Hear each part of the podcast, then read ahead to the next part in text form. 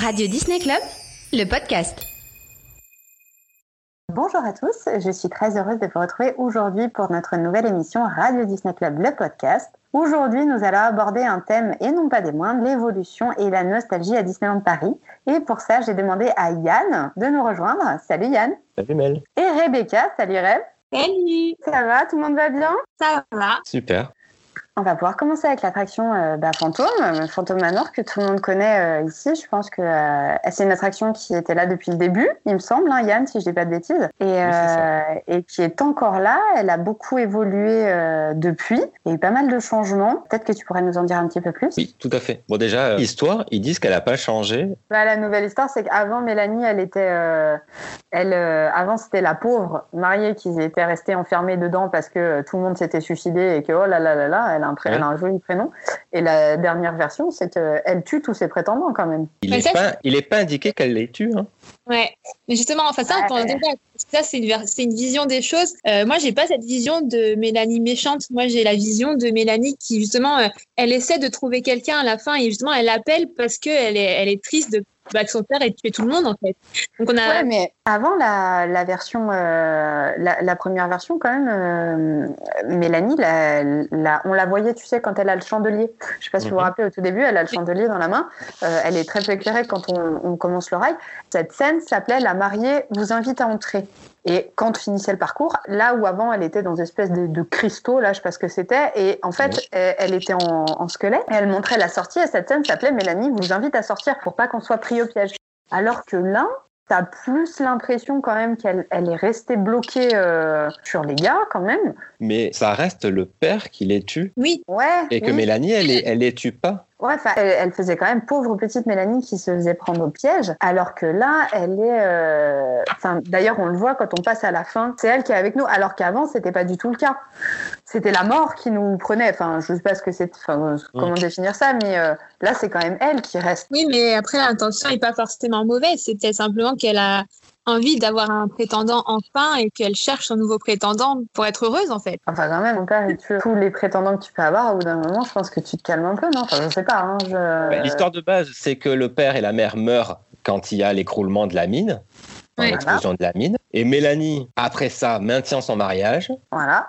Elle attend le prétendant qui n'arrive jamais. Parce qu'il a été pendu. Il est dans la dans salle secrète. l'ascenseur. Voilà. Voilà. Si demain on veut aller faire fantôme, qu'est-ce qui a changé? Tout commence à l'entrée. Maintenant, il y a un gazebo pour pouvoir faire des photos avec Mickey, avec sa tenue inspirée de Phantom Manoir, chose qu'il n'y avait Oui. pas avant. Avec Jack aussi euh, à la saison d'Halloween Et, et on peut aussi faire une photo avec un fantôme. Oui, c'est en pas un photo, personnage. euh, avec le photopass du coup qui apparaît, c'est Oui. ça. Un magic shot. Un magic shot, exact. Pardon. Après, tu as l'ajout de la file face-passe. Mais Euh, perso, j'ai jamais fait encore. non, parce qu'en fait, la file face-passe, elle est, qu'avec les passes euh, payantes. Ouais. Donc après, euh, rien n'a changé jusqu'à l'intérieur. Et on arrive dans le hall d'entrée. De tête, vous savez s'il y a... Euh, quand on rentre euh, sur le côté gauche, avant il y avait un, un cadre et je, je crois que le cadre a changé. La personne qui est dans le cadre a changé. C'est ça. Peut-être. Ouais, il me semblait. il y avait un miroir. Et dans ce miroir, on voyait apparaître et disparaître le portrait de Mélanie. Oui, voilà, c'est ça. Et maintenant, tous les effets lumineux ont changé dans la pièce. Et on se retrouve, quand on rentre, avec une pièce complètement euh, décrépie. Oui. Et le cadre représente euh, Mélanie et son père en squelette Ouais. pour le père. Mhm. et, et une fois que la porte se ferme, on se retrouve avec euh, un effet lumineux qui fait que la pièce retrouve de sa splendeur. La tapisserie redevient... euh, Oui, c'est beaucoup plus éclairé qu'avant.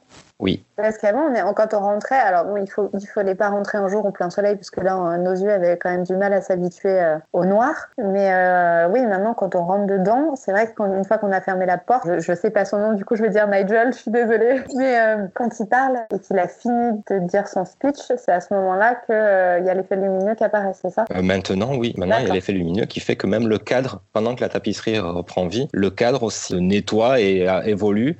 Et on, on- c'est là où on découvre en fait que le squelette est en fait euh, le père de Mélanie, Henri.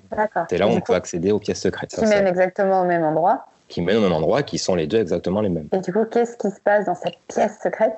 Alors, dans cette pièce, on découvre donc quatre Ouais. cadres représentant Mélanie et un de ses prétendants, différents sur chacun des cadres. Alors qu'avant, on avait Mélanie toute seule sur trois tableaux et Mélanie avec son prétendant sur un seul. Et les Et, quatre euh, façons de mourir ont changé aussi, du coup, si je dis pas de bêtises. Alors là, maintenant, les, les façons de mourir sont différentes. Mélanie ne- n'est plus présente dessus. Elle disparaît du cadre pour, quand on découvre comment meurent ses prétendants. Ouais, c'est plus violent aussi, j'ai l'impression. Avant, c'était un peu angoissant, mais là, maintenant, on voit les, les, les morts, c'est, elles sont violentes à chaque fois. Oui. Pendant qui est sur une planche de bois et la scie, euh, c'est violent quand même.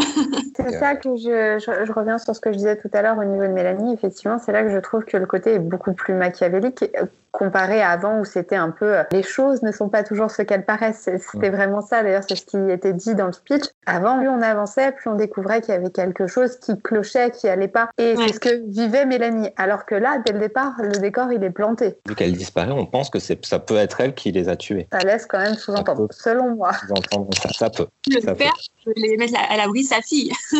Aussi. Le père fait mal à sa fille. Donc, il a, il a écarté la fille des tableaux et il fait du mal qu'aux prétendants. Ça peut aussi fonctionner. Euh, une chose aussi, c'est que euh, maintenant la narration elle est en deux langues. Alors Oui, qu'avant, oui. avant, elle était en français. Enfin, l'ouverture, on va dire, elle était en anglais et c'était Vincent Price qui le faisait. Sauf qu'elle a très vite été remplacée par une version uniquement française parce que les gens ne comprenaient pas ce qui était dit. Et on a gardé que le rire de Vincent Price. Son rire qui est présent dans toute l'attraction. Et donc depuis maintenant qu'ils ont refait la nouvelle version, on a récupéré la version originale de Vincent Price. Et maintenant on a donc la version française qui est faite par Bernard Allen. Bernard Clopin dans le bossu de Notre-Dame. Nigel. Éternel Nigel, Nigel. ok, et donc après, une fois sorti, on va, on va aller se balader, parce que du coup, là, on arrive. En fait, ça fait. euh, ces pièces secrètes font effet d'ascenseur, même si c'est pas.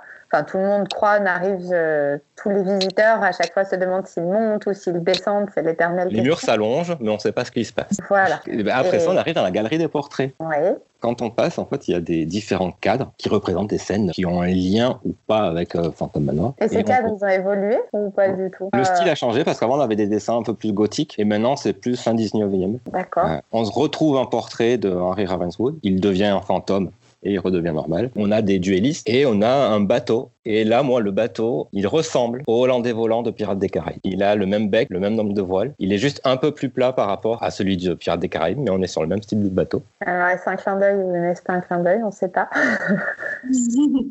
Quand on voit les deux, Les deux deux bateaux. bateaux, c'est assez flagrant. Il faudrait poser la, la question à, parce que Phantom Manor, c'est quand même la seule attraction, je crois même que c'est la seule attraction qui a une, euh, une, communauté, une communauté de fans propre. Enfin, je veux dire, euh, il n'y a, pas de fans, euh, il y a des fans de Star Tour, de Space, mais qui sont fans d'autre chose.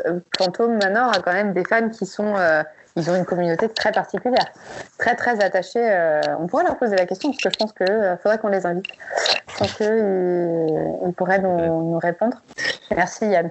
Bon, une fois qu'on a passé les portraits, on arrive donc dans une grande salle avec un grand escalier. Et en haut de l'escalier, on se retrouve avec Mélanie qui regarde par la fenêtre. Elle a été euh, déplacée parce qu'avant, elle se situait un petit peu plus loin dans une alcôve en haut de la première montée de l'attraction. Mhm. Elle a été remplacée là. Maintenant, elle nous accueille. euh, Et du coup, après, on va monter euh, dans les fameux euh, et donc, on monte dans les petits véhicules qui qui portent le nom de Doom Dumb- Buggy. Ah, Dumb Boogie. Moi, je disais Dumb Boogie. Mais c'est bien Dumb Boogie. Ouais. Oui, bah, excuse-moi de être bilingue. Hein, c'était dans ma prono... Je pense que c'est dans ma tête. Et donc, euh, le, le vrai, euh, du coup, l'attraction à proprement parler va commencer parce que Ouais. avant c'est mise en place, je sais pas comment dire ça. Bah, ça reste une file d'attente euh, un peu cachée. Enfin, on est, on est installé à l'attraction, mais on reste dans l'attente de- vraiment de, de l'attraction. Donc, euh, Oui, donc tant qu'on n'est pas monté réellement dans, le- dans le Doom Boogie, euh, c'est un petit peu euh, comme si on n'avait pas commencé l'attraction. Du coup, Oui. si, euh, ouais. C'est un peu dans l'esprit de la Tour de la Terreur avec euh, oui, le la salle passage de dans la machine bibliothèque. derrière. Ouais, oui, oui, oui. salle qui est ensuite euh, suivie par la salle des machines. Donc maintenant qu'on monte dans les petits véhicules, euh, Les petits véhicules. petits véhicules, on met tout le monde d'accord comme ça. on va découvrir euh, l'histoire. Ouais, on va essayer de comprendre parce qu'il n'y a rien qui est explicite. Encore une fois, c'est de la, c'est propre à Il n'y a la rien qui est explicite. On va retrouver un personnage qui va être plus récurrent qu'avant. C'est le fantôme, qui est quasiment tout le temps présent quand on voit Mélanie. Quand on continue, on va la voir dans un couloir. Mhm. Et là, maintenant, son père se trouve derrière. Alors qu'avant, il n'y était pas. Oui, elle courait elle- toute seule avec sa main sur la tête et son chandelier. Donc elle, elle sera tout le temps accompagnée, ça sera toujours un fil rouge qui sera autour d'elle. Un peu plus loin, euh, dans la salle de musique, le- la scène a été un peu refaite et on retrouve donc les couronnes mortuaires de tous les prétendants. Et on peut voir qu'ils ont changé aussi l'ombre qui jouait du piano. Et maintenant, on reconnaît bien l'ombre du fantôme avec son chapeau et les gestes. J'ai sont jamais fait plus fluides. attention. Alors qu'avant, c'était pas. du qu'avant, on voyait un espèce de monsieur euh, qui avait euh, comme s'il allait s'envoler avec ses petits bras et ses petites mains qui bougeaient un coup à droite, un coup à gauche, un coup à droite. C'est ça. Alors que maintenant, non, c'est vraiment C'est plus fluide. ouais, c'est plus- beaucoup plus fluide. Ça n'a plus rien à voir. Après, il y a Madame Léota, si je dis pas de bêtises. Enfin, il y a la salle, euh, on passe dans un long couloir avec toutes les portes qui n'ont pas changé. Ils ont rénové un peu les, les lumières et les peintures, mais il n'y a pas eu de, de changement particulier. Pareil pour Léota, euh, elle dit toujours la même chose. Il n'y a pas de. Il n'y a pas de changement. Elle, je crois qu'ils l'ont changé. Le visage à l'intérieur, euh, ils ont fait quelque chose. La technologie, je pense, de pro, qui, Ouais, qui est utilisée pour changer la. a peut-être été, oui, lui modifié. Qui fait qu'elle a, elle a un peu changé d'allure. Bah, je crois, ouais, voilà. Puis quand ils ont fait la grosse réhab, ils ont la grosse réhabilitation, pardon. Derrière aussi, quand on euh, à l'arrière des, des, des il y a les espèces de statuettes qui avant étaient moins bien éclairées. Ou je pense qu'au fur et à mesure du temps, euh, l'éclairage n'était plus ce qu'il était. Et quand on est revenu, c'est vrai que moi c'est quelque chose qui m'a marqué, c'est qu'on les voit. Maintenant, quand on passe vraiment autour de Madame Léota, derrière, ils apparaissent, alors qu'avant, moi, je les voyais presque pas. Euh... Enfin, J'avais jamais vu, tout du moins, qu'ils étaient là. Ils, ont, ils ont tout refait et ils utilisent encore plus la lumière bleue qui fait ressortir les couleurs de cette pièce. Et dans la salle de bal, il n'y a rien du tout qui a changé. Ben, la- dans la salle de bal, en fait, ils ont changé de place le fantôme. Je crois que Rebecca a quelque chose à dire Oui. à ce sujet. Alors, ils ont rien changé dans la salle de bal. euh, Si, ils ont changé le temps d'une soirée, la musique, ce qui a fait un énorme scandale euh, au moment de la, de la soirée d'inauguration. Et ils ont remis la, la musique initiale euh, le lendemain. Donc, il n'y a rien Ah, je- qu'à changer. Mais le but était quand même que la musique de bal change. Alors, j'étais même pas au courant, je savais pas. Ils, ont chan- ils avaient mis quoi comme euh, musique, du coup, pour la soirée Halloween? Euh, je t'avoue que je sais plus c'était. Mais c'était la fête, c'était pendant la, bah, l'inauguration après la réhabilitation. Et, euh, et les fans, parce que c'était que les passeports annuels qui étaient invités et, et aussi des, certains, certains sites de fans et cast members. Et du coup, bah, que des, bah, des personnes qui sont Des très très fans de l'attraction et très très fans de l'univers Disney et pas des visiteurs lambda qui n'auraient peut-être même pas remarqué ce détail. Mais ça a fait un tel euh, scandale et ça a tellement choqué que dès le lendemain matin, euh, la, la musique était, était revenue à, à la normale. Mais du coup, ça, c'était pas un choix de base de ne pas changer du tout la salle de bal. D'accord. Et ils ont essayé et ça, du coup, ça n'a pas du tout marché. Mais j'étais même pas au courant. Ben, moi, j'étais à la soirée et, et je pense que j'étais tellement content de la refaire que j'ai pas fait attention ou alors je m'en souviens pas. Tu n'as pas capté que la musique avait changé. Non, peut-être pas. J'ai Wow. remarqué donc ils ont changé le fantôme de place.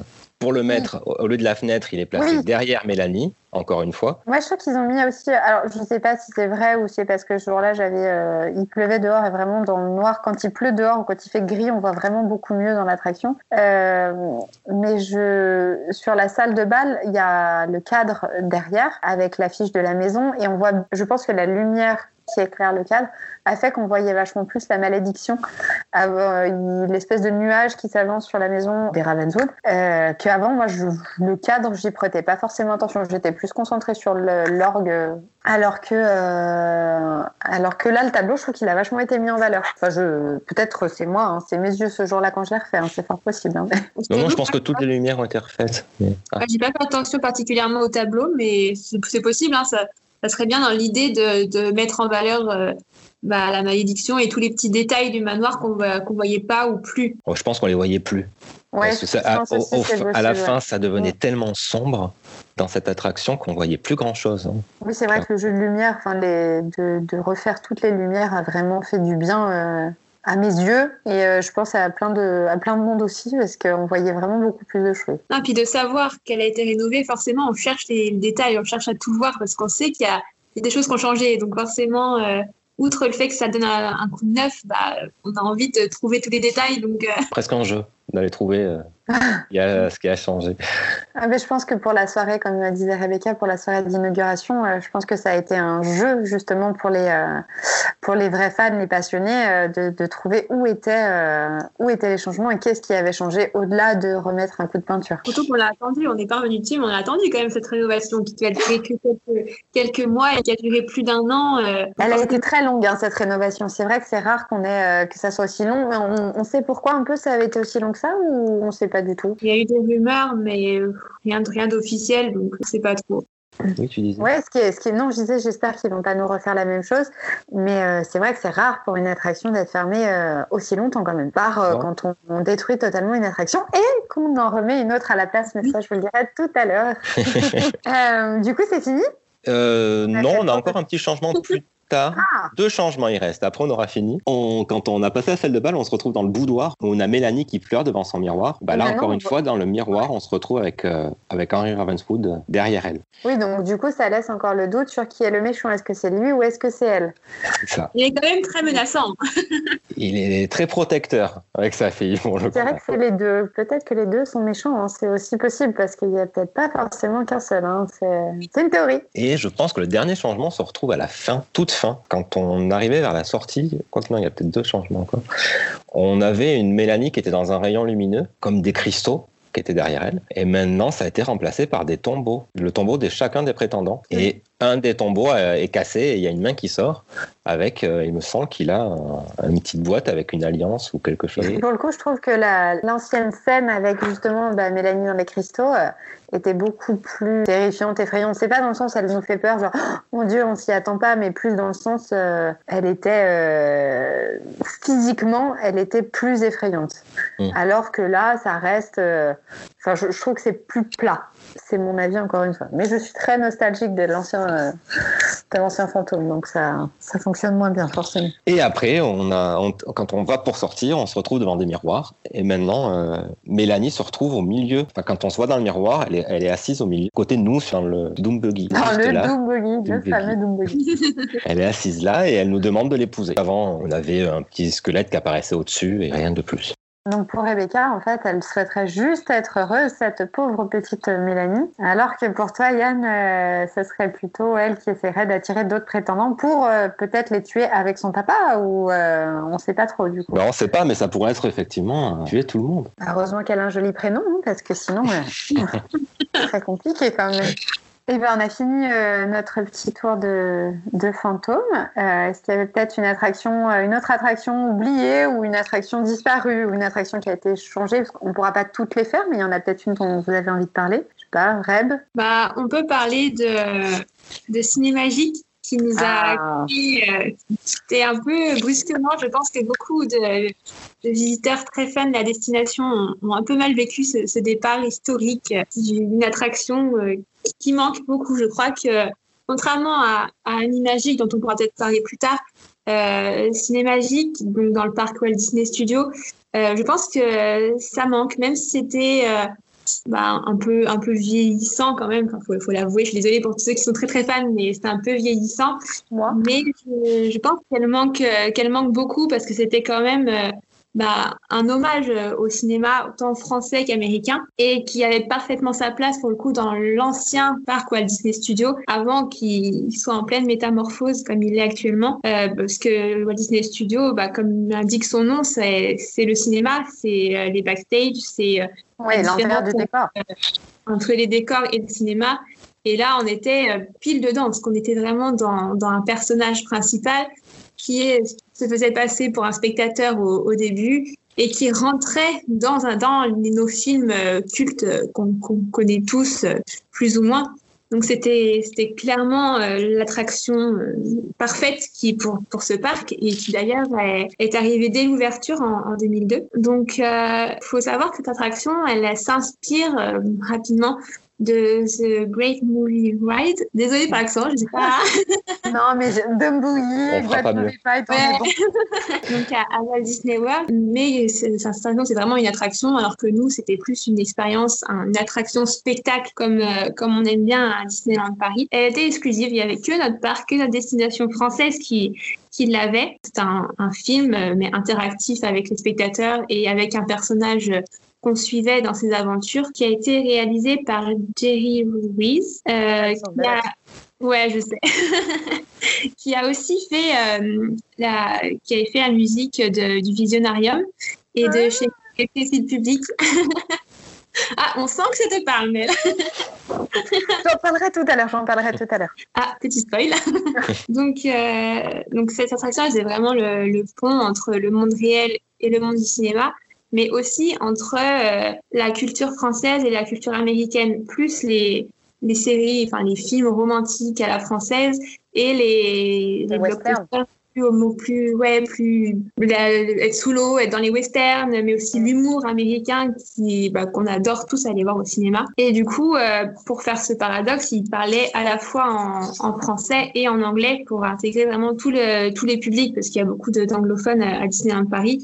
Et donc du coup, tout le monde était inclus parce que, bah, comme ils font beaucoup dans, dans les spectacles Disneyland Paris, c'est il y a un narrateur, mettons français, qui parle et le narrateur anglais répond à sa question, mais de façon à ce que tout le monde comprenne les deux dialogues en fait, sans, sans barrière de langue. Ce qui est formidable parce que effectivement, même pour les gens comme moi qui, euh, il y a plusieurs années, alors maintenant je me suis un petit peu améliorée, mais il y a, quand j'étais beaucoup plus petite, euh, l'anglais n'était pas une langue que je maîtrisais. Bon, je la maîtrise pas encore, hein, mais euh, mieux. Et, et c'est vrai que je comprenais totalement le film. Il n'y avait pas de, il y avait pas cette barrière de la langue parce que vu que euh, lui parlait anglais et elle parlait français, on comprenait totalement l'idée principale et ça nous permettait de comprendre le film. Oui, parce que des, des tout petits ou comme euh, les personnes plus âgées qui venaient dans le parc et qui parlaient que français ou que anglais euh, comprenaient tout à fait. euh, enfin, et puis les images parlaient d'elles-mêmes, mais même le dialogue, on n'a pas l'impression d'assister juste à un spectacle d'images et de pas comprendre ce qui se passe. Ça, c'est quand même assez horrible quand on est dans, dans cette situation. où On, on se dit qu'on rate quelque chose, alors que là, ça, non. Exactement, pas du tout.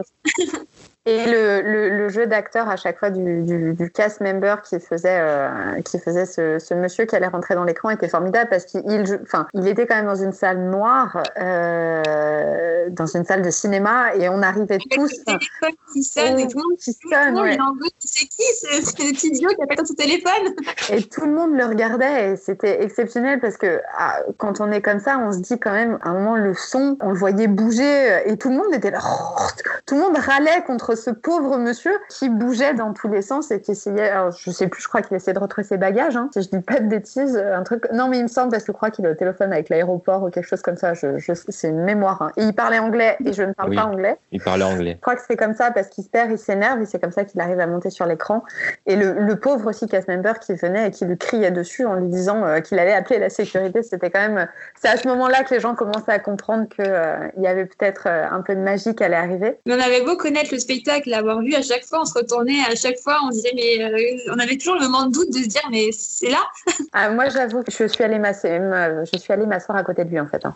Je l'ai Ah fait juste. Ouais, ouais. Bah, en fait, moi, le mieux pour visualiser le film, pour moi, c'était presque tout en haut, trois ou quatre ans avant la fin. Par contre, je suis quand même allée m'asseoir une, une fois à côté de lui pour être à côté, pour savoir ce qui se passait. Et, puis, je le savais, c'était formidable parce que j'ai vraiment entendu des, des, des gens râler très fort et, euh, et se sentir très bête dans la seconde qui suit parce que quand ils le monter sur scène, ils, ils comprenaient que forcément il y avait quelque chose et je trouvais ça génial. Ouais. Et donc, il montait sur scène, euh, il montait sur scène pour, euh, pour euh, rentrer dans l'écran. Bah, il finissait par rentrer dans l'écran, à se joindre complètement aux images et même à tomber un peu amoureux d'une actrice dans, dans les films. Donc euh, c'était vraiment très immersif, euh, tout en rendant hommage à presque 100 ans de, cinéma, de films de différentes euh, époques, différentes générations qu'on connaît plus ou moins, qu'on a déjà vu quand on était petit, qu'on a déjà vu partout. Et donc du coup il y avait un gros travail sur le film diffusé pendant pendant ce spectacle. Il faut savoir que même si c'était exclusif à la, à la France et c'était vraiment un, spectacle très Disneyland Paris, ils ont mis beaucoup d'attention dans le tournage de ce film. C'est pour ça qu'il était aussi intéressant. Par exemple, ils ont tourné la, la scène sous-marine. Je sais pas si vous vous souvenez, mais à un moment, il était, il était sous l'eau. Et euh, ils l'ont tourné en Californie dans un immense réservoir. Et euh, les anecdotes racontent qu'il devait prendre de l'oxygène, qu'il y avait des bulles partout, mais qu'il devait à chaque fois replonger super profond pour euh, que ça fasse réel. Et on sent qu'il y a vraiment une attention, mais comme dans les films américains, quand on voit les, les, scènes coupées à la fin, on dit, mais ils ont vraiment mis euh, tout leur cœur dans ce, dans, ce film, dans cette attraction. Et pareil, dans la scène de western, elle a essayé de tourner en Californie et il faisait 41 degrés quand il tournait la son. Enfin, c'est vraiment des, des acteurs qui se sont donnés pour, pour nous fournir un spectacle euh, qu'on a adoré. Oui, oui, oui. Par contre, oui, c'est vrai que le résultat était à la hauteur, euh, à la hauteur de leur travail. C'était, un film magnifique et c'était des personnages qui étaient attachants, autant elle que lui. Euh, lui un peu plus parce que forcément, on se met à sa pauvre place, euh, qu'elle finalement, elle est déjà dans l'écran, donc. Il était avec nous au début, donc on, on, je pense qu'on s'identifie plus à lui parce qu'il était là et maintenant il est plus là.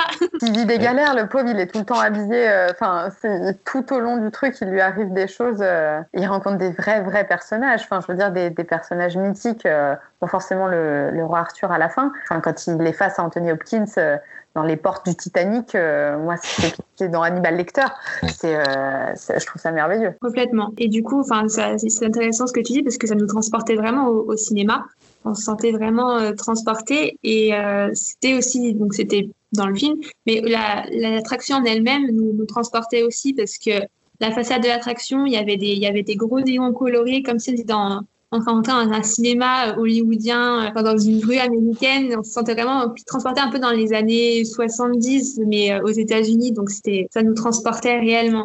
Et il faut savoir, cette attraction, du coup, en 2003, elle a reçu un prix, le prix de la meilleure attraction par la, attention, accent anglais, Entertainment Association. Donc, quand même, elle a été primée pour une attraction qui était à Disneyland Paris, donc c'est quand même un, honneur. elle, en, elle en valait la peine. Hein. Clairement. Et je ne sais pas si vous vous souvenez, mais euh, avant bah, qu'elle nous quitte, en 2012, euh, certaines scènes de films ont été modifiées et elles ont été remplacées par d'autres. Alors, si je dis pas de bêtises, euh, je, ne suis pas sûre un peu moi, mais si je dis pas de bêtises, c'était justement au niveau du Titanic.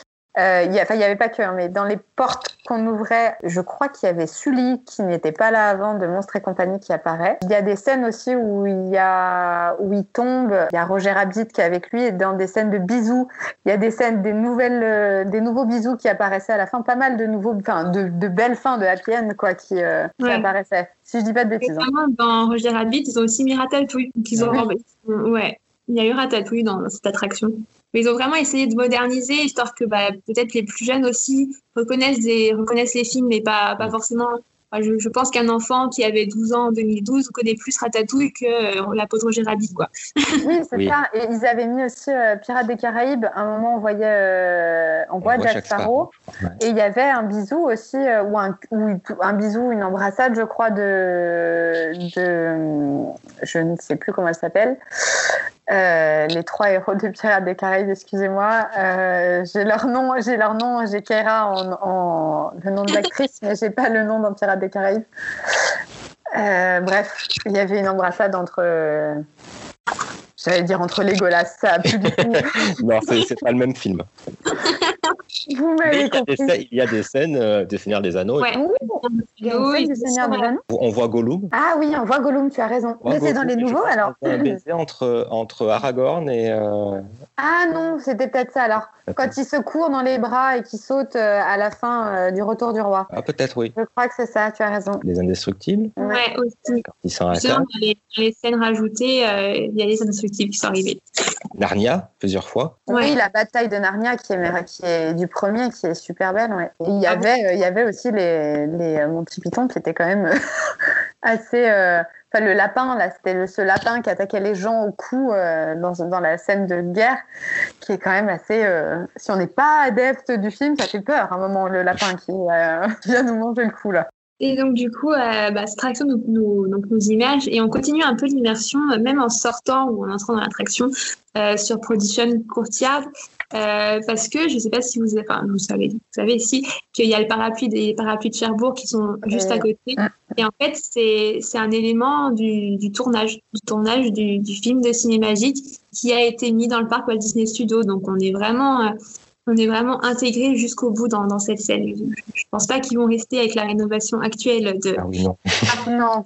Dans la en plus, ça a plus trop leur place. Mais voilà, c'était quand même aussi un élément historique euh, de, de cette attraction qui, qui s'en va un peu avec elle là maintenant. Et du coup, euh, d'ailleurs, je, je, rebondis là-dessus, mais euh, quand euh, il y avait deux passages dans Cinémagique, il y avait justement les parapluies de Cherbourg quand il se met à pleuvoir et le Titanic quand il se prend l'iceberg, où on se prenait de l'eau, des jets d'eau euh, pendant qu'on était assis euh, dans la salle. De, les deux fois où la pluie commence à tomber et quand le Titanic heurte l'iceberg, au moment où l'eau nous arrive dessus, euh, il y avait des espèces de, de jets, de vapeur d'eau, je sais pas comment dire, de petites gouttelettes qui nous tombaient dessus. Et tous les gens râlaient encore une fois parce que. oh, qu'est-ce que c'est? C'était très. C'était très. C'est vrai qu'il y avait des, de, des projections d'eau, des projections de fumée aussi pour. Euh, pour embarquer complètement les, les spectateurs. Ah, c'était vraiment une super attraction. Vraiment, moi je la regrette. Et donc là, on est en plein la nostalgie parce que du coup, bah, cette attraction n'est plus, n'est plus depuis quelques années et la, scène a, servi pour des événements comme par exemple euh, la Saint-Patrick, des avant-premières, des choses comme ça. C'est aussi là-bas que l'attraction Ratatouille a été présentée. C'est là-bas qu'on a fait la conférence pour présenter cette attraction. Et donc petit à petit, euh, c'est devenu plus une salle de spectacle et moins une attraction en elle-même puisque le spectacle n'est plus. Ils ont essayé de le remettre il y a de ça quelques années euh, ils ont essayé de, de remettre Cinémagique avec un nouvel écran, de nouvelles technologies. Euh, C'était pour Noël, je ne dis pas de bêtises ou quelque chose comme ça. Mais ça, bah, ça a été annulé. On n'a pas trop compris. Ils avaient annoncé ça. Ils avaient annoncé le grand retour de Cinémagique pour le plus grand bonheur des fans et, et qui n'a pas eu lieu du tout. C'était un grand échec. Grosse déception. Une grosse déception, effectivement. C'était vraiment saisonnier. Donc, du coup, les gens s'étaient dit, je vais pouvoir le revoir, même si c'est pas longtemps. Les fans se sont dit, au moins, euh, refaire une fois. On est plein dans la nostalgie et tout ça. Et, non, finalement, non. et donc, ce, merveilleux écran qui devait arriver, qui devait nous permettre de revoir Cinémagique, a servi à, au nouveau spectacle qui tient dans notre salle. Donc, euh, un spectacle Marvel avec tous les super-héros euh, qui a eu lieu pendant la, saison, la saison Marvel en, été. Donc, euh, donc voilà. Et puis là, bah, pour, ça a servi également pendant la réouverture euh, en 2020 de, de salles pour rencontrer les personnages Marvel, puisque bah, du coup... Les choses sont annulées, évidemment. Ah. Et puis cet espace va devenir dans quelques mois normalement ou années un, un, land Marvel Avengers Campus qui, qui arrive à Disneyland Paris et qui va complètement transformer cette zone avec des attractions euh, différentes et, et donc sûrement quelque chose à l'intérieur aussi 100% Marvel et toute l'année. Donc là, on, a, ça, ça reste... on a vraiment dit adieu à notre cinématique. Là, c'est terminé. ah bah là, oui, effectivement. Mais du coup, ça resterait une salle de, une salle de spectacle quand même où ils vont, où on a des infos, où ils vont détruire euh, directement la, ils vont, ils vont garder le bâtiment pour en faire une attraction ou ça va rester une salle, euh, une salle de show? Euh, normalement, c'est une salle de show qui reste, euh, ou alors un rencontre, mais ça va pas devenir une attraction et ils vont pas la raser normalement. En espère. elle est, en plus, elle est, elle est super belle, enfin, de l'intérieur. Bah, maintenant, ils ont enlevé, mais avant, il y avait les gros rideaux rouges qui étaient vraiment, euh, enfin, moi, je trouvais magnifique. Bref, je, suis très nostalgique, donc c'est compliqué pour moi euh, ce soir. et du coup, tout à l'heure, tu disais, euh, tu, tu, parlais de Animagique aussi? Ouais, c'est un peu l'autre spectacle, enfin, l'autre attraction spectacle historique du parc Walt Disney Studio qui a aussi ouvert en, en 2002 au moment de l'inauguration du parc Walt Disney Studio qui était situé à Animation Qui est devenu Toon Studio en 2007. Ce parc a beaucoup évolué. À cette époque, le, bâtiment a d'ailleurs changé de couleur. Il est devenu bleu pour euh, s'adapter à, à ces soucis d'esthétique de, Toon Studio, donc quelque chose de, plus enfantin et de plus, je sais pas, pastel, magique, euh, s'intégrer plus dans le décor de ce qu'il voulait faire. Animagique, c'était un, spectacle live, donc euh, en direct, avec des effets spéciaux qui étaient inspirés des euh, techniques de marionnettes japonaises Bunraku, on passe au japonais maintenant, euh, et qui surtout, ce qui est marquant pour les, spectateurs, c'était la technique de la lumière noire qui faisait apparaître euh, certains éléments fluorescents. Euh, dans le noir, on voyait que certains éléments, après on voyait toute la scène éclairée. Donc c'était, je pense que c'est ça qui a tout marqué les, spectateurs avec la, la, technologie des ultraviolets. Et, la musique. Et la musique qui, un petit peu euh, comme Small, restait quand même fortement en tête euh, quand on sortait. Hein. Donc, il en tête là. ah, le la la la animagique, moi je. Je, je, crois que ouais, je l'ai chanté un moment derrière quand même. Hein. Il fallait faire small en fait derrière pour pouvoir euh, changer de disque et avoir autre chose. Mais est-ce que tu gagnais en, allant à ah, small Non, non, après c'est un point de vue. Voilà, fallait, fallait choisir, c'est l'un ou l'autre. Euh, du coup, enfin, le parallèle était beaucoup fait avec l'attraction Mickey Filard Magique qui était, qui était ouverte à l'époque en 2003 à, Walt Disney World. D'ailleurs, il y a eu beaucoup de rumeurs à l'époque où on sentait la fin d'Animagique. Euh, beaucoup de, de, fans avaient peur que ce soit Mickey Filard Magique qui remplace cette attraction spectacle que tout le monde adorait. Bon, finalement, tout le monde s'est trompé parce que c'est bien arrivé à Disneyland Paris, mais pas dans ce parc-là. C'est ça. c'est arrivé donc dans le, dans le parc Disneyland. Donc, euh, mais ça, mais l'attraction est quand même euh, a quand même pris fin euh, Animagique en, en 2016. Donc pour revenir un peu dessus, euh, c'était Donald qui s'emparait de la de la clé euh, de, Mickey et qui pénétrait dans la dans sa cinémathèque. Donc il y avait plein de grosses bobines de films de films pardon. Et du coup, bah, au début on voit juste les bobines et après on se rend compte qu'en fait on rentre dans ces bobines et qu'on rentre dans le dans le film. Donc un peu comme un peu dans la même veine, mais pas pareil, mais que Cinémagique, on rentre, enfin, c'était vraiment les, des personnes euh, comme vous et moi qui rentrions dans les films, donc qui est, enfin, des dessins animés surtout là. Euh, donc on était vraiment dans, dans l'univers Walt Disney Studios, cinéma, entre, là où la réalité laisse place euh, au cinéma. Et donc je sais pas si vous si vous saviez, mais quand l'attraction a été ouverte, il y a eu une première version qui a seulement duré quelques mois.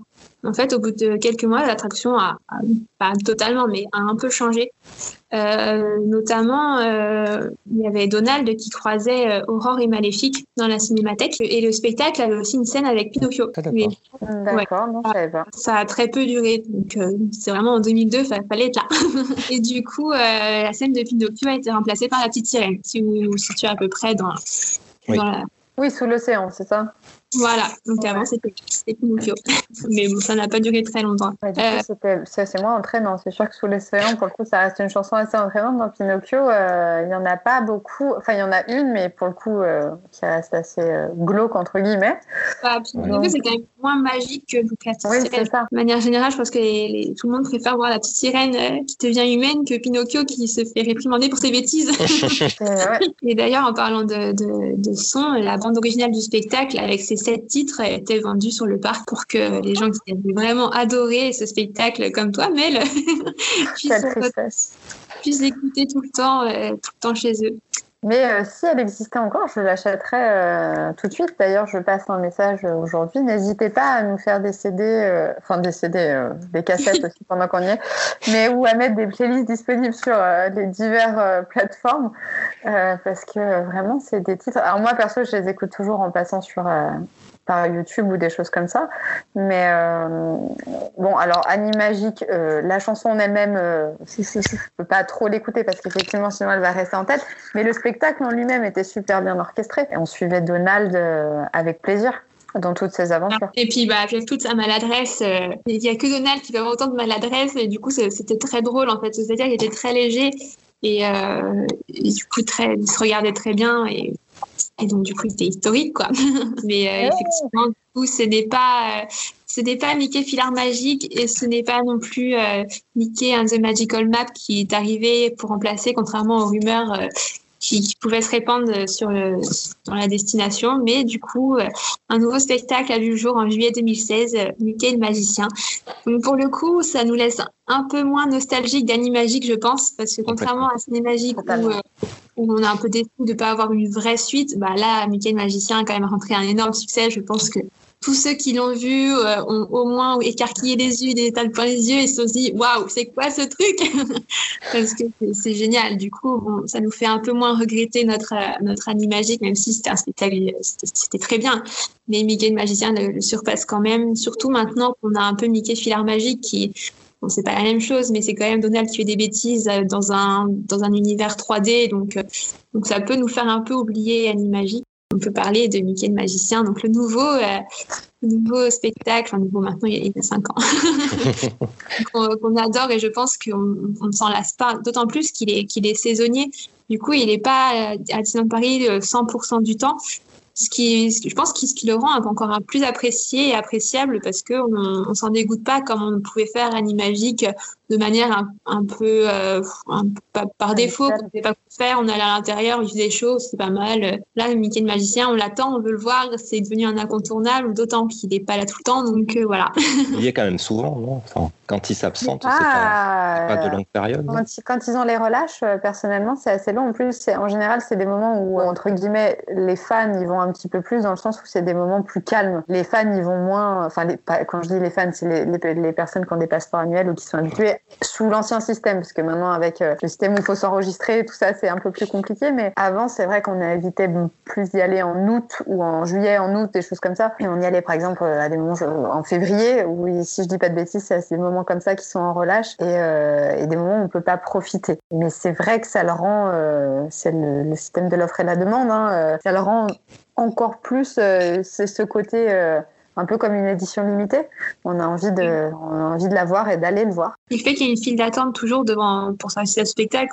J'ai encore pas vu ce spectacle sans file d'attente, sans personnes qui attendent devant pour rentrer à l'intérieur. Ça le rend aussi appréciable parce que forcément, même les visiteurs lambda se disent attends, si tout le monde attend, c'est que ça doit être trop bien, donc on attend aussi.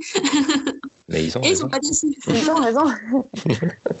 c'est vrai que cette attraction, enfin moi, je suis la première à avoir attendu une heure et demie, euh, pourtant pour l'avoir déjà fait plusieurs fois et tout, mais euh, justement au moment où, la relâche était terminée, où ils avaient recommencé le show, euh, j'étais une des premières à, attendre une heure et demie pour le voir, sûrement d'ailleurs avec vous deux, mais, mais effectivement c'était, peu importe, Anima Animagique, pardon, Michael Magicien vaut la peine, Animagique j'aurais pas attendu une heure et demie, même si il était, j'étais très nostalgique et que j'adorais ce spectacle, je n'aurais pas attendu. Mickey Magicien vaut vraiment, euh, vraiment le détour. Et pour l'avoir fait, euh, un nombre incalculable de fois. Je verse quand même ma larme à chaque fois. Alors personnellement, moi, c'est sur le Roi Lion, euh, quand ils font rentrer les, les danseurs ont des costumes en forme d'animaux et qui, qui s'arrêtent voir les gens. entre la voix de Rafiki qui est quand même exceptionnelle derrière et cette musique que l'on connaît tous qui est prenante, plus les, les danseurs, c'est la totale. Moi, je verse ma petite larme à chaque fois. Je me cache un petit peu, mais j'ai la petite larme qui coule. Et si je ne dis pas de bêtises, je mets régulièrement un coup de coude à Yann, euh, qui euh, est à peu près au même niveau que moi. Bah, moi, c'est dès que ça commence, en fait. Moi, dès que Mickey rentre sur scène, déjà, je, je, je suis plus là. On m'a perdu. Donc, euh, clairement, jusqu'à la fin, j'y suis. Est-ce que tu veux résumer un peu rapidement le spectacle? Je sais pas, Mel Histoire que si les gens ne l'ont pas vu, on ne sait pas. bah, déjà, le mot, le maître mot, c'est magie. Vraiment, quand on dit Mickey le magicien, c'est vraiment le cas. pour le coup, le magicien, il est, enfin, on le voit deux fois. On le voit au début et à la fin. Euh, il n'est pas forcément présent, alors que pourtant son nom est présent dans le, dans le titre de l'attraction. Euh, mais par contre, la magie est, là du début à la fin, que ça soit pour un enfant euh, qui va pas forcément comprendre euh, et qui va découvrir des petites, des petites astuces de spectacle qui font que euh, on a l'impression qu'il y a de la magie, ou euh, pour un adulte qui, moi personnellement, je n'ai jamais compris comment euh, le génie faisait tourner sa caisse à des moments que la fille sortait de la caisse. Je trouve ça exceptionnel et j'ai beau à chaque fois me dire je vais comprendre. On me l'a expliqué, je n'ai toujours pas compris. Je... Mais ouais, je pense que le maître mot de cette attraction, c'est déjà magie. Après, peut-être que Yann, tu peux nous en dire un peu plus sur le, déroulé de l'attraction, enfin de, du spectacle, pardon. L'histoire se passe dans le grenier du magicien et Mickey doit faire le, le ménage dans ce grenier. Il est quand même un peu maladroit et dès qu'il touche quelque chose, euh, il fait se réveiller, on va dire, un, magicien d'un dessin animé. Oui, parce que c'est que des magiciens tout au long. Euh... 4 ou 5, je sais plus. Et eh ben, on commence avec. la euh, marraine. La marraine et Cendrillon du coup euh, qui arrive après. la Belle et la Bête. Après on retrouve, il va y avoir le génie, il y a Elsa qui a des pouvoirs et Rafiki qui a, bah, qui est le, le magicien vaudou, je sais pas comment dire ça, de, du roi lion, le sage qui parle aux esprits. Enfin, je veux dire qu'il y a c'est le côté magique du roi lion à ce moment-là qui met quelques princesses. Puis il y a le chapeau aussi, qui est très drôle et qui, euh, qui mène une grande partie euh, du public, quoi, qui fait rire le public et les enfants principalement. Enfin, moi aussi, je rigole, hein, c'est tout ça, mais, oui. mais je, je, le trouve euh, super chouette. Et il y a de magique aussi, il y a, il y a la fée clochette, hein, qu'on ne voit pas réellement. Oui, on voit les petits sentiments. Le magicien lui parle. Au tout début, ouais, Au début elle, va se, elle, va se, cacher dans, sous une malle quand euh, Mickey toque. Oui, c'est ça. Mais il lui dit d'ailleurs. Il illumine tous les, tous les objets, enfin toutes les personnes qui vont prendre vie. C'est elle qui les illumine, donc il en met un peu de poussière d'étoile au début, euh, avant que Mickey arrive justement pour Ouais. permettre l'enchantement, je pense. Mais il est quand même magnifique ce show. Et Oui, les le chansons, dont même la chanson finale est, est Oui. super belle. Et puis les Elle- costumes sont dingues, les, les personnages, enfin, les, à chaque fois les personnages sont fous. Je pense au génie, mais il est, à chaque fois il est formidable. Les, les blagues qu'il fait, son caractère et puis son, son, son costume vraiment humanisé, mais euh, sent qu'il y a de la magie, mais ça reste, on voit que c'est un humain. enfin, il est vraiment humanisé comme Rafiki, qui est, qui est pas une, qui est pas un caractère, mais qui est cette fois qui est humanisé, qui est une femme et qui a une voix de, de fou. Donc vraiment, ils prennent tout- un tout autre euh, accès ces, euh, ces personnages. Bah, il y a le, en plus, au niveau de Rafiki, si je dis pas de bêtises, je crois que j'ai dû dire si je dis pas de bêtises 20 000 fois durant ce, ce, podcast, mais Rafiki, c'est la seule qui prend réellement la voix en chantant sans musique a cappella derrière. Quand elle, elle fait l'intonation, je, je vais pas vous la faire parce que vous allez, vous allez pleurer, mais quand elle commence à chanter la chanson du Roi Lion, mhm. c'est la seule fois où il n'y a pas de musique derrière, alors que tous les autres chantent avec une musique. Elle, elle est vraiment cappella et pour le coup, vu qu'en plus c'est l'ouverture, le, rideau, enfin Mickey, euh, elle est derrière le rideau et elle, elle, elle crie à ce moment-là tout le monde, il n'y a, pas un bruit dans le public. Et, euh, c'est hyper prenant à ce moment-là. Je dis ça parce que je pleure, hein, mais euh, je trouve qu'elle elle prend, elle prend vraiment au cœur cette chanson, elle prend au trip. Puis Rafiki chante très bien, forcément. Mais, et le génie, pour revenir sur ce que tu disais tout à l'heure, il y en a un particulièrement, alors je ne sais pas comment il s'appelle, mais, mais voilà, les fans le savent. Il y en a un qui est exceptionnel. Il fait des blagues, mais alors à chaque fois, il change les blagues. C'est en fonction de l'actualité. Il, est ce, ce, génie-là. Euh, il y en a qu'un, mais waouh! À chaque je, fois pense que, je pense que tout le monde le reconnaît. Là, tout le monde sait qu'il y a un génie oui, au-dessus du lot. Je pense que le seul personnage souvent foiré, ah, c'est Elsa? Elsa. Ah, mais qui a toujours une, qui a très souvent une voix qui, qui, qui passe pas. Ah bah personnellement, je pense que vous le savez assez étant fan de La Reine des Neiges, légèrement. J'attends vraiment cette scène avec impatience, que j'adore quand Olaf parle, je trouve ça génial. En plus, il, nous fait, il nous fait un petit bug, une petite hésitation, je trouve ça chouette. Et derrière, on voit Elsa arriver, qui est hyper imposante, qui est, super belle. En plus, il nous plonge dans le décor, c'est génial. Et quand elle se met à chanter, mais je, n'ai jamais trouvé une Elsa. Alors soit je suis trop habituée à Anaïs Delva, ce qui est possible, ou à Demi Lovato, mais je, je n'ai jamais euh, trouvé une Elsa capable d'égaler euh, euh, celle, celle du, soit de la, du dessin original, soit de la, version française. Même de toutes les versions, parce qu'on a eu toutes les versions qui sont passées aussi dans le parc, euh, où il y a un nombre incalculable de langues. Et et quand on les entend, leurs voix sont quand même très similaires, même si c'est chanté dans une autre langue, c'est très similaire. Alors que personnellement, sur quand Elsa arrive, c'est quand même assez. Enfin, j'ai jamais trouvé quelqu'un qui égalait les voix françaises et originales, en tout cas. Mais je suis contente de ne pas être la seule à le trouver. Et ben, euh, du coup, euh, si vous voulez, moi, je vais vous parler de mon attraction à moi parce que j'en ai choisi une et non pas la moindre, selon moi la meilleure de tous les temps, euh, qui n'existe plus. Et Yann, je sais parce que bah, forcément, je te connais, que tu n'as jamais fait cette attraction, que tu ne l'as jamais Tu l'as jamais fait non plus. Ah non, c'est pas fait. Donc ça va que tu t'expliques. Ah, bienvenue au club. Oh euh, je sais même pas comment dire ça tellement j'ai. Alors je peux pas dire que j'ai honte de vous parce que je vous aime très fort, mais vraiment euh, c'était à mon sens la, meilleure attraction de tous les temps. Je, je vais vous expliquer pourquoi. On, si on dit juste c'était la meilleure attraction, c'est un peu euh, bizarre comme ça.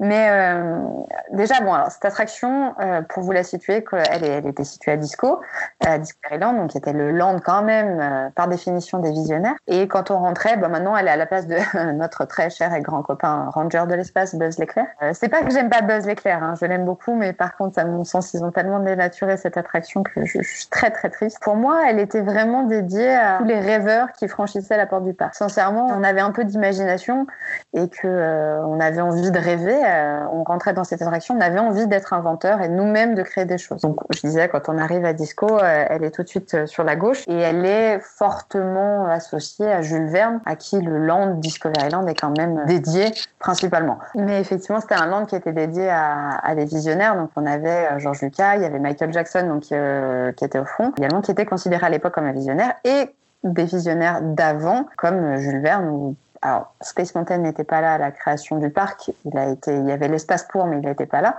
Mais de la Terre à la Lune de Jules Verne, et il y avait aussi le Nautilus, qui lui était dédié. Et le Visionarium, pour vous expliquer ça, donc on rentrait dans cette attraction, c'était dans une espèce de salle très très très peu éclairée, euh, presque noire.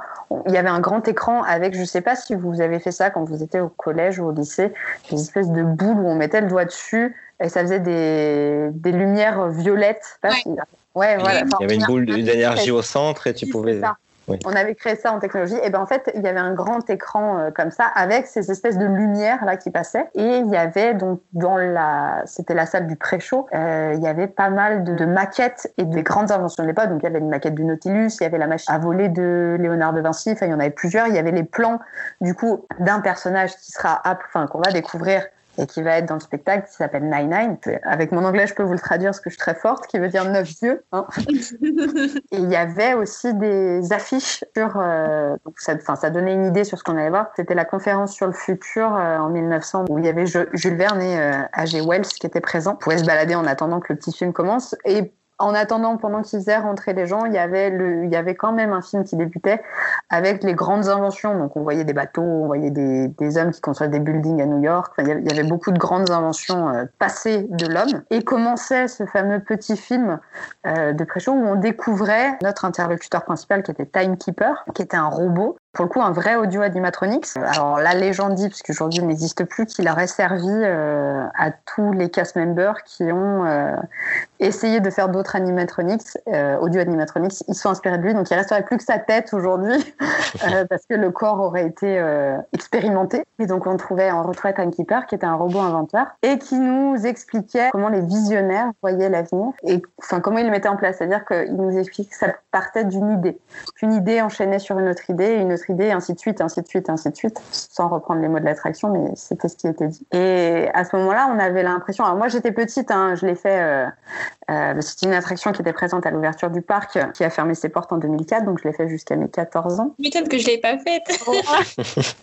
je l'ai fait jusqu'à mes 14 ans et cette attraction, euh, mais même petite, je veux dire, elle me laissait un. J'avais envie quand je voyais rien que ce pré-show, ce, ce, petit film disant euh, disons que tout partait de rien en fait. J'avais moi-même, je me disais peut-être que je peux devenir quelqu'un. Bon, c'est pas forcément le cas aujourd'hui, mais en tout cas à ce moment-là, euh, j'y croyais et c'est ça qui était chouette. Et on avait, euh, on avait une petite musique sur l'air de Carmen.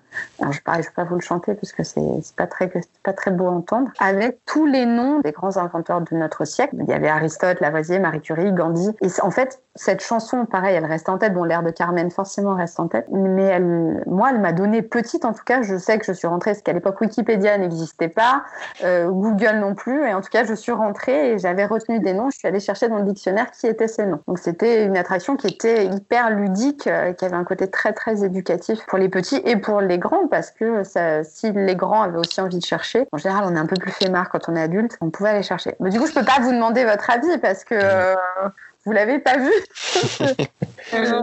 Tu es seul sur ce coup-là. je t'avoue qu'en plus, Red, je comptais sur toi pour m'aider, mais euh, c'est pas ah, grave.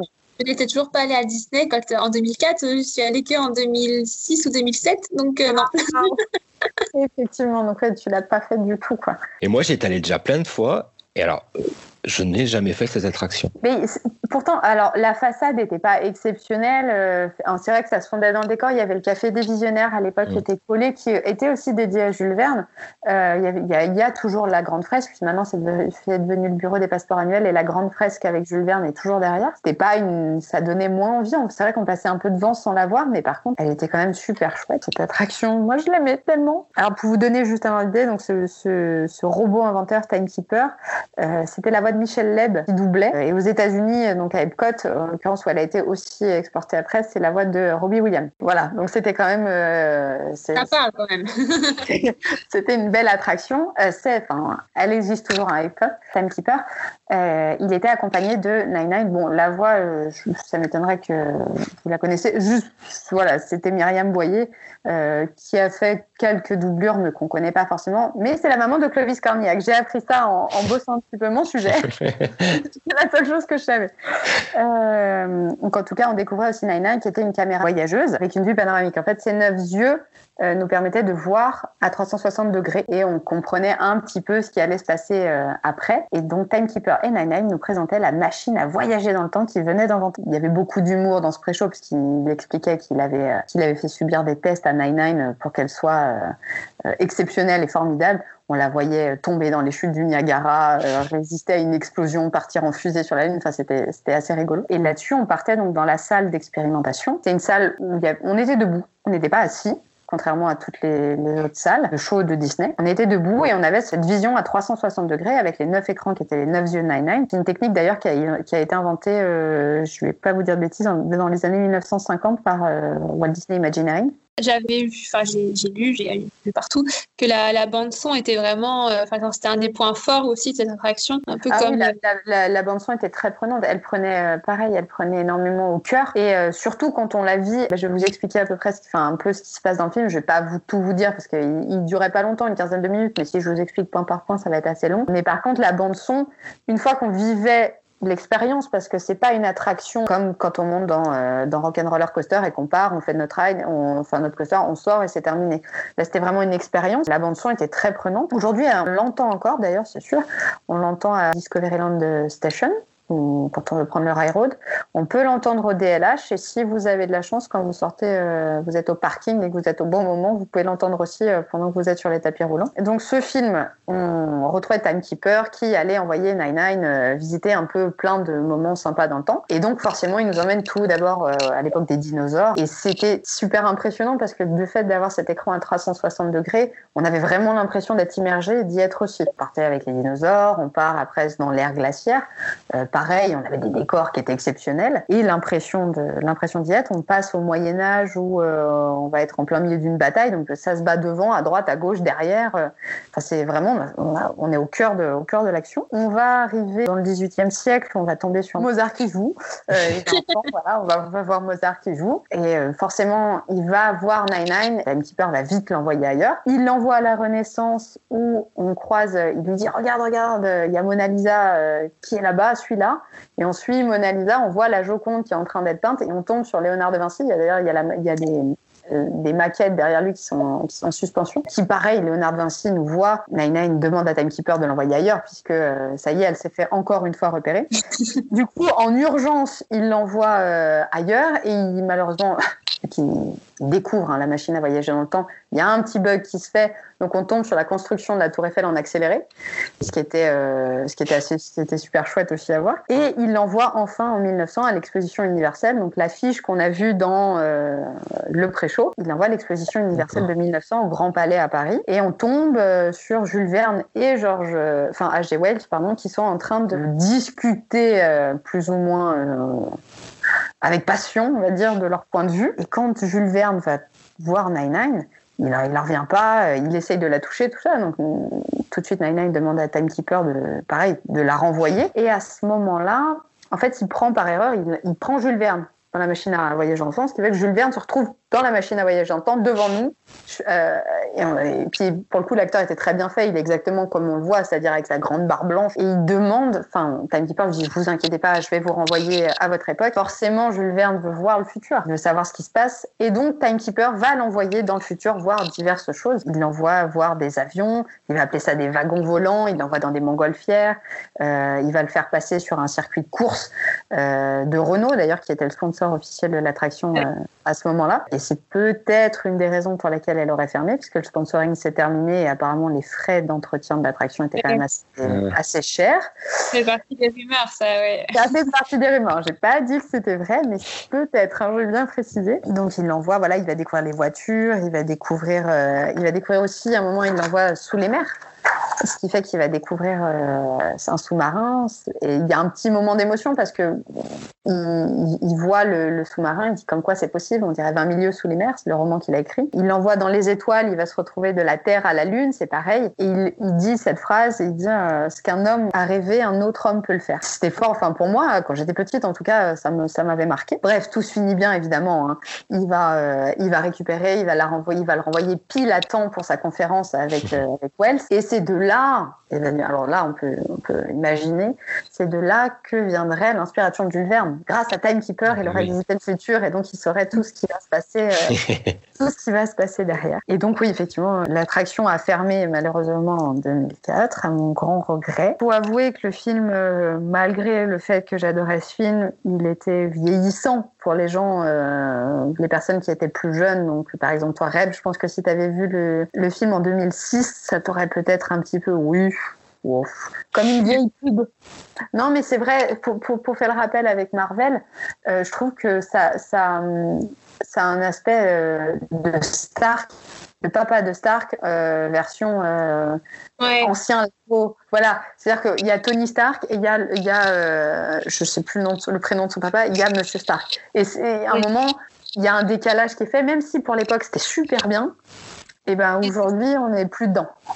Surtout quelque chose qui est sur l'innovation et le futur et tout ça, c'est compliqué. Enfin, c'est un peu le problème du, du land. C'est ça. Mais même euh, Tomorrowland dans les autres parcs, forcément, c'est le problème parce que ce qui était ultra moderne à l'ouverture de Disneyland Resort, par exemple, bah là maintenant, c'est complètement dépassé. Donc, euh,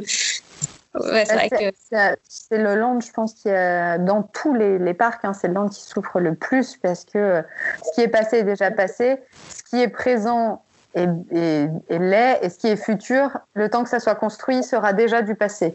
Euh, bien sûr, c'est un land qui est basé sur le futur, mais le style qu'on a dans, dans, notre land à, Paris, je trouve qu'il fait pas démodé parce qu'il parle pas forcément de prouesse technologique future. Bah après, nous, c'est Discovery, donc, et puis il a, il a changé. Bah, il, a évolué, il a beaucoup évolué avec Visionarium, forcément, enfin, il a changé et la preuve, ça, ils l'ont, ils l'ont retiré. Et je veux dire, tout le reste, c'est, on a un style assez, assez euh, steampunk et tout ça qui fait qu'on ne s'est pas démodé. Par exemple, le dôme de Space Mountain, le fait qu'il soit pas tout blanc comme, euh, comme, les autres, Exactement. Il, reste. Euh, il oui. fait que, ouais, on a plus. Ça se débonne moins vite. C'est pas si démodé que ça. Non, mais ce qui est triste, c'est qu'avant, c'était quand même un land qui était dédié aux visionnaires, du, passé comme du présent, comme on espérait du futur, alors qu'aujourd'hui, c'est quand même. Euh, il y, a, y, a, des grosses licences, même qui étaient présentes au début. Hein. je veux dire, Star Wars, c'était déjà présent au début.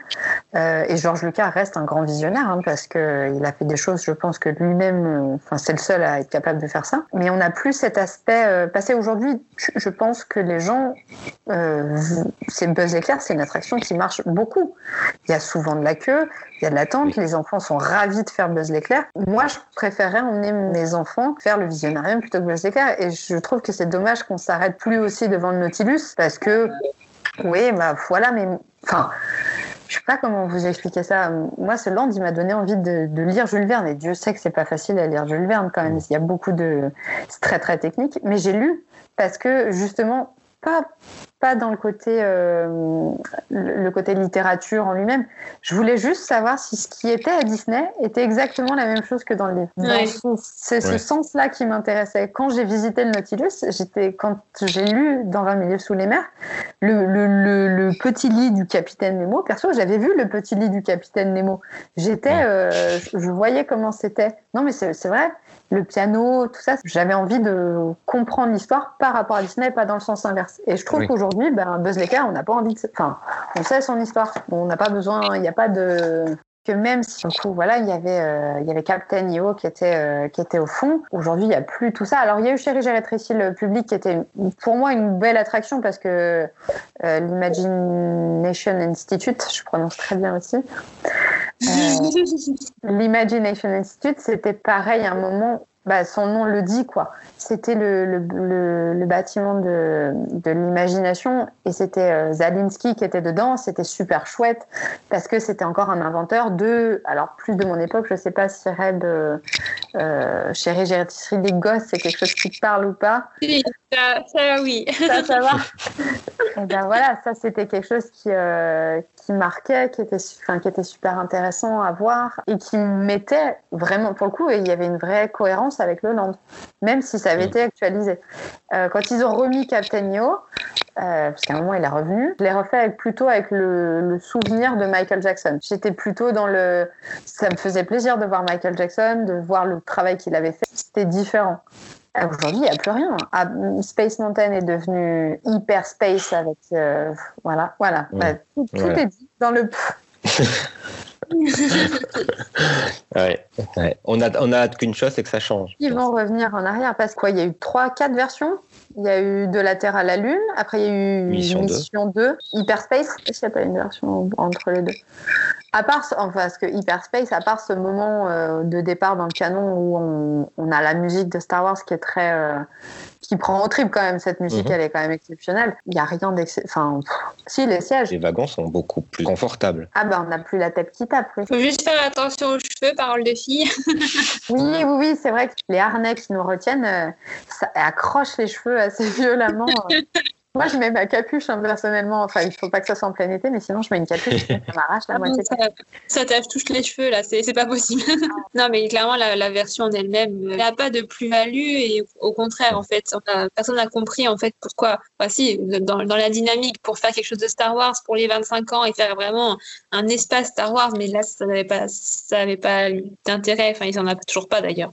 Oui, ce qui du coup n'est pas en, en corrélation puisque euh, toutes les, le, enfin, la saison Star Wars est au studio. Oui, Donc en plus, ça a pas de parce qu'ils auraient fait, euh, ils auraient, bah, après je- dans Discoveryland c'est assez compliqué, je pense, de mettre en place des scènes. La marche impériale, au-delà de la scène qu'ils ont mis euh, au studio, si on enlève le show qui est présenté sur la Tour de la Terreur et qu'on garde juste la scène, ils auraient très bien pu la mettre à disco. À la place, euh, alors peut-être pas à la place, mais là où le restaurant qui a fermé le Pizza Planet, là dans cette partie au fond, quand on sort de Space, on va directement jusqu'à Star Tour. Après, des scènes pour les soirées, comme Pour Halloween et tout oui, ça. c'est vrai, t'as raison. Enfin, ça, ça aurait pu être facile de mettre une scène thématisée. Ils avaient fait la, la Jedi Academy euh, qui était euh, qui était dans Vidéopolis Oui. et qui était qui était super chouette pour tous les petits. Enfin même pour nous, on voyait Vador de vrai. Il y avait R2. Je crois que c'était avant la photolocation. Alors je- encore une fois, c'est mes souvenirs donc je suis pas sûre. Avant la photolocation avec Vador. Et Euh, du coup, c'était une des rares fois où on voyait Vador de près dans le show qui était d'ailleurs impressionnant. Ou alors c'est que j'ai pas fait la photolocation et du coup je l'ai vu de près et ça m'a ça m'a marqué.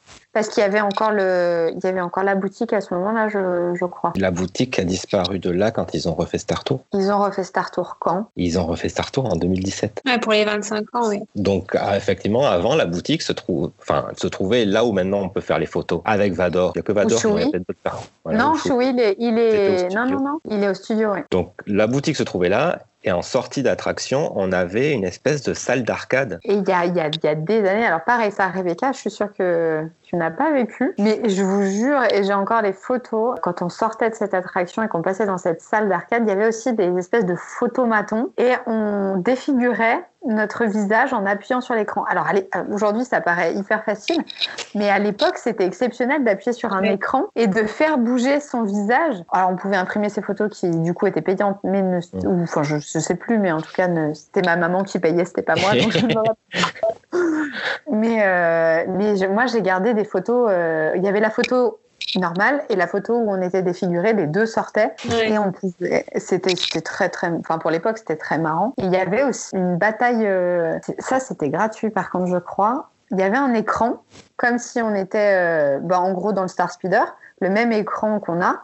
Il y avait une bataille navale et nous, on pouvait monter sur des, je sais même pas comment définir ça, où on s'accrochait.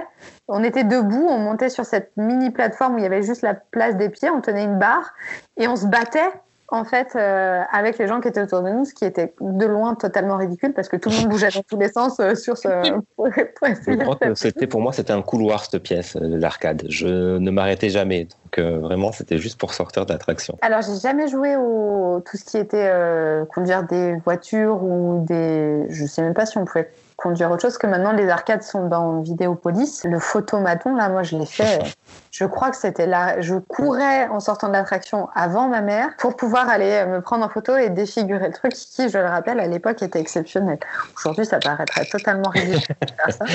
Très certainement. À ce moment-là, c'était une nouvelle technologie. hein. Et Ça du coup, on on- faisait aussi qu'un seul voyage à l'époque. Depuis euh, 2017, on peut faire beaucoup plus de voyages. Il y a eu pas mal de changements dans cette attraction-là. Même s'il y a eu des changements, il y a des choses qui nous plaisaient avant et qu'on déplaçait pour les garder dans le décor. Comme à l'époque, on avait un petit robot qui conduisait Rex Star Speeder 3000. C'était Rex. Vu qu'il a été remplacé maintenant par C3PO et R2D2, bah maintenant, ils l'ont laissé dans la file d'attente. film d'attente. Ouais. Voilà, c'est ça. Donc dans la file d'attente, tous les robots qui sont hors service sont des robots qui étaient présents euh, soit dans l'ancienne file d'attente, soit Rex dans le vaisseau. Donc, Heureusement, on voit tous- encore notre petit Rex euh, quand Voilà, on fait la file d'attente. on le voit toujours là. Avec les changements, en fait, cette euh, attraction elle est devenue en 3D. Donc maintenant, on porte des lunettes, chose qu'on n'avait pas avant, hein, bien sûr. Et on fait beaucoup de voyages.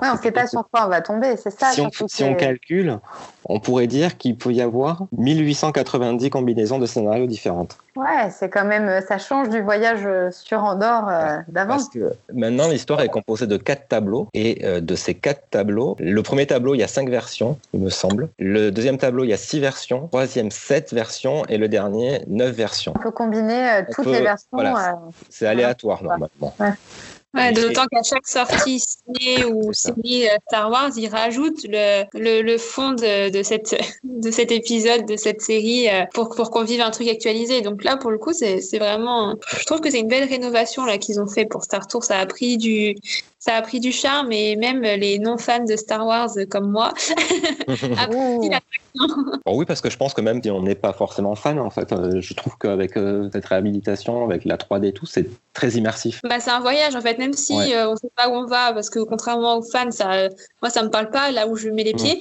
Mais, euh, mais, mais c'est quand même immersif et puis les, les, les fins différentes, les personnages différents qui apparaissent, on est, on est forcément content. Et puis il y a une petite chose en plus, c'est que maintenant, un des passager devient un, un- un résistant. En fait, avant, on partait dans un voyage pour aller sur une forêt serre d'Andorre, et maintenant, euh, faut le ramener. euh, qu'il ça dépend de la version parce que du coup, on peut avoir. euh, il y a, je Et sais- oui, je vu qu'il y a plusieurs fins. Ça dépend de la personne qui va nous parler en hologramme. Il y en a plusieurs qui nous parlent en Oui. hologramme et qui nous disent de ramener l'espion. Donc ça dépend de la version qu'on a. euh. C'est-à-dire qu'on peut avoir euh, Yoda qui nous parle, Princesse Leia. J'ai failli le dire et je me suis dit je sais pas parce que je sais pas si je comprenais pas avec l'hologramme du film. Du coup, j'ai pas. Je sais qu'il y a. Je... Honte à moi. hein, pourtant, je suis une grande fan de Star Wars. Je ne sais pas comment s'appelle ce personnage euh, qui est dans les derniers qui sont sortis. Euh, Elle a des énormes lunettes rondes. Maskanata. Voilà, c'est ça. Mais en fait, on, pourra, on peut avoir BB-8, Yoda, euh, Poe Dameron. Et le, la toute première scène aussi, on peut soit avoir des troopers, mais le, on est bien quand c'est Dark Vador qui se retrouve devant le vaisseau et qui, avec la Et force, qui nous prend avec la force. prend ouais. et qui nous secoue dans tous les sens. Et ça donne envie de la refaire. Oui, après, pareil, hein, je on va dire que je suis très nostalgique d'avant, mais je veux dire, le, la différence, c'est qu'avant, je sortais sans mal au cœur. Aujourd'hui, ça dépend sur quelle scène je peux tomber. Et à un moment, on va, il y a des, plein de Chewbacca partout. Oui. Euh, cette, pour moi, cette, cette scène-là, elle est hyper dure quand je sors. J'ai mal à la tête. Pourtant, le show, il, doit, il, dure pas très longtemps, je crois, en tout le. on est dans 4 minutes 30 à peu près. Ouais, voilà. Donc c'est pas si on combine toutes les scènes, cette partie juste avec euh, avec euh, la famille Chewbacca, euh, c'est pas exceptionnel non plus. Mais vraiment, elle, ça dépend où on est. On peut Ouais. vite avoir mal au cœur. je trouve. Avec la 3D, hein, c'est pas l'effet Ouais. du film, c'est l'effet 3D. euh. Ça fait partie du charme aussi, du coup, c'est plus attraction à sensation, entre guillemets, ça fait partie un peu du, bah, je pense, du nouveau charme. Cette attraction, c'est plus tout tranquille, on peut avoir des, on peut vivre des trucs euh, dans le niveau du corps, quoi. Le corps, il vit, il vit des choses. Le corps vit des choses, oui, c'est vrai. Oui. Alors, dans l'ancienne version, je sais pas si vous l'avez fait ou pas, il y avait ce qu'on appelait la salle VIP dans le dans l'attraction, donc qui était sur demande. Il suffisait de demander quand vous arriviez à l'entrée de l'attraction, il y a toujours un cast member qui est là, de lui demander si vous pouviez faire la salle VIP. A un autre cast member qui était dispo, il, euh, il vous demandait d'attendre. Donc en général, il y avait une petite. euh, Enfin, moi j'ai attendu, je l'ai fait trois ou quatre fois, il y avait une dizaine de minutes d'attente. Et les cast members vous emmenaient euh, dans cette salle, donc qui se trouve, une fois qu'on arrive en haut, au niveau où on va rentrer dans les différents Star Speeders, il y a d'autres portes qui sont à côté. On traversait, on se retrouvait dans une espèce de petite cabine qui était euh, où il y avait des rideaux, on était en mais vraiment toute petite. hein. Je pense qu'on est sur 2 mètres carrés maximum. Et on était dans le noir, enfin avec ces rideaux, le temps que l'attraction de l'autre côté commence, c'est-à-dire que le temps que tous les gens rentrent dans le Star Speeders. Et une fois que les portes étaient fermées, la pièce s'illuminait entièrement et on voyait du coup le simulateur vu de l'extérieur. D'accord. Et euh, on entendait, on entendait Rex parler, on entendait les gens crier forcément quand euh, voilà. Et c'est là que je me suis rendu compte qu'en fait la, la, la vitesse lumière, euh, comment c'était fait. Le simulateur était sur des énormes pieds, des énormes vérins, et on se retrouvait vraiment à la verticale. Euh, alors que quand on est dans l'attraction, on n'a pas l'impression d'être à la Mm. verticale, quoi. Quand on la faisait à l'époque, qui était fou parce qu'on on s'en rendait pas compte quand on était dans l'attraction. Et c'est là que j'ai compris. mais pareil, autant la verticale sur l'arrière pour la vitesse lumière que sur l'avant quand on Quand on passait un tombait au tout début, Ou Quand on tombait au tout début, oui, c'est ça, on avancé, tombait. on... Oui. ouais. Et puis quand on était dans. Et on passait à l'intérieur partout et tout Bah, c'était jusqu'à. un les- astéroïde. Non, il disait pas ça. Une pluie d'astéroïdes, il disait non? Pas sûr Il qu'il disait astéroïde. C'est le mot qui me perturbe. Mais peut-être, d'accord. Et donc, bah voilà, il y avait le. Enfin, on, voit, on entendait vraiment avant, arrière, on en voyait. Et c'était. Pour le coup, ça n'a aucun intérêt pour un visiteur lambda parce que voir euh, comment c'est fait, ça, ça n'intéresse pas grand monde. Par contre, pour moi, c'était, j'étais très contente de le faire et j'ai vraiment demandé euh, trois ou quatre fois à le faire parce que euh, pour, pour voir. Bon, je pense qu'une fois qu'on l'a fait plus de quatre fois, cinq fois, il n'y a plus d'intérêt par contre. Mais euh, on a tout vu. C'était impressionnant, puis la grandeur de la salle. Et je pense qu'il était aussi intéressant de tomber sur un bon cast member. Et personnellement, à chaque fois que j'ai fait Star Tour, je suis tombée que sur des super cast members, dont une en particulier qui est devenue une amie par la suite, qui nous a expliqué des choses merveilleuses sur Star Tour, comme par exemple la bande euh, du film qui tournait depuis 1992 sans interruption. Et Chaude, maintenant, il les lance une fois que les gens sont dedans. Il lance, il appuie sur des boutons et ça se lance tout seul. Alors que l'autre, ça tournait en boucle. C'est-à-dire que si tu ratais le moment où il fallait dé- démarrer, et ben t'attendais 5 minutes. C'est pour ça que des fois les castes ils disaient les languettes, les machins, ils te faisaient lever les mains, faire des choses comme ça, parce qu'en fait le film tournait. Et tant que ça, le film n'était pas terminé, et ben ils n'arrivaient pas à... Ok. Ils pouvaient pas Il ne relancer... pouvait pas euh, continuer. voilà, ils pouvaient pas relancer l'attraction pour les guests. Ah, je vous en apprends une, non? Eh ouais. Bah. Ouais. Après, je sais pas si c'est vrai. hein. En tout cas, ça m'a été raconté euh, par, euh, par, les- par tous les cast members qui m'ont expliqué ça. Donc, je suppose que c'est le, c'est le cas. hein. Mais vu qu'il n'y a pas de livre sur Star Tour qui est encore sorti, euh, je peux pas, pas dire si c'est le cas ou pas. Mais je crois qu'on a fait le tour. Bon, même si la façon dont on a parlé des attractions, je suppose que c'était euh, celle qui vous tenait le plus à cœur. S'il y avait une attraction que vous souhaiteriez aujourd'hui revoir ou revenir dans sa version originale ou surtout ne pas revenir et qu'il faudrait pas que ça change, laquelle ce serait? Ah, c'est compliqué. C'est-à-dire que Euh, moi, Mickey le magicien, c'est. Il faudrait pas que Je, ça change. je ne veux pas le voir partir. Clairement. Moi, je pense qu'on est tous d'accord là-dessus. Michael Magicien ne doit pas partir, il doit rester. Ouais. Il va y avoir la fabrique euh, du rêve, là, bientôt. euh, la fabrique des rêves, d'ailleurs. Et je pense que le décor va être assez chouette aussi. Ouais, les images qui étaient sorties étaient En tout cas, ouais. Mais non, attraction, je n'ai pas une attraction que je voudrais revoir, bah, à part, euh, on en a pas parlé, mais enfin vite fait, mais à part euh, Space Mountain, qu'il faudrait Dans qu'il sa version dans originale. sa version originale, euh, non. Là, je vois pas. Et toi, Rêve Après, moi, c'est pas un spectacle, parce que moi, je suis, je suis plus spectacle. Mais euh, chérie, j'ai l'électricité publique pour le coup, parce que ce qu'il a remplacé, je- enfin, c'est pas, c'est pas trop mon délire. Et du coup, j'ai- j'aimais beaucoup ce- enfin, des souvenirs que j'en ai, j'aimais beaucoup. Donc, quitte à le moderniser peut-être un peu, parce que je pense que si je le revoyais en état maintenant, je serais peut-être, avec mes yeux de, de grande, je serais peut-être plus chaud, enfin, moins séduite du moins, mais euh, je pense que ça serait, ça serait bien de, de le revoir. Ouais, peut-être mettre avec aussi des acteurs euh, actuels parce que. À l'époque, ceux qui étaient dans Bon, Zalinski, il a dû bien vieillir, même si c'était lui, euh, je pense que les acteurs, sa femme aussi, il y en avait plein. C'est, je pense qu'aujourd'hui, ils doivent être. Nous, on a grandi, eux, ils ont vieilli, malheureusement. Donc, euh, mais je pense, ouais, c'était une chouette attraction. Il y a des trucs qui étaient pas mal. Bon, moi, j'ai pas besoin de vous le dire, hein, c'était le visionarium, évidemment. hein. Faudra qu'il revienne. Non, mais pour le coup, pour parler vraiment, moi, je suis aussi très, très branchée spectacle. Moi, je serais bien Disney Dream euh. Ah oui, oui. J'aimerais bien que Disney Dream revienne à la place de Disney Illumination. À choisir. Voilà. Mais on risque d'avoir un changement pour les 30 ans, peut-être. On y croit, c'est dans, euh, c'est dans moins d'un an maintenant. On a passé le cap du 12 avril, donc sachant que nous trois, on a déjà tous réservé euh, notre hôtel. donc on espère que ce sera ouvert. Oui. On devrait y être. Et ben, on fait comme ça et on se retrouve, euh, on se retrouve bientôt alors dans une prochaine émission. Merci à tous. À plus. Merci à toi.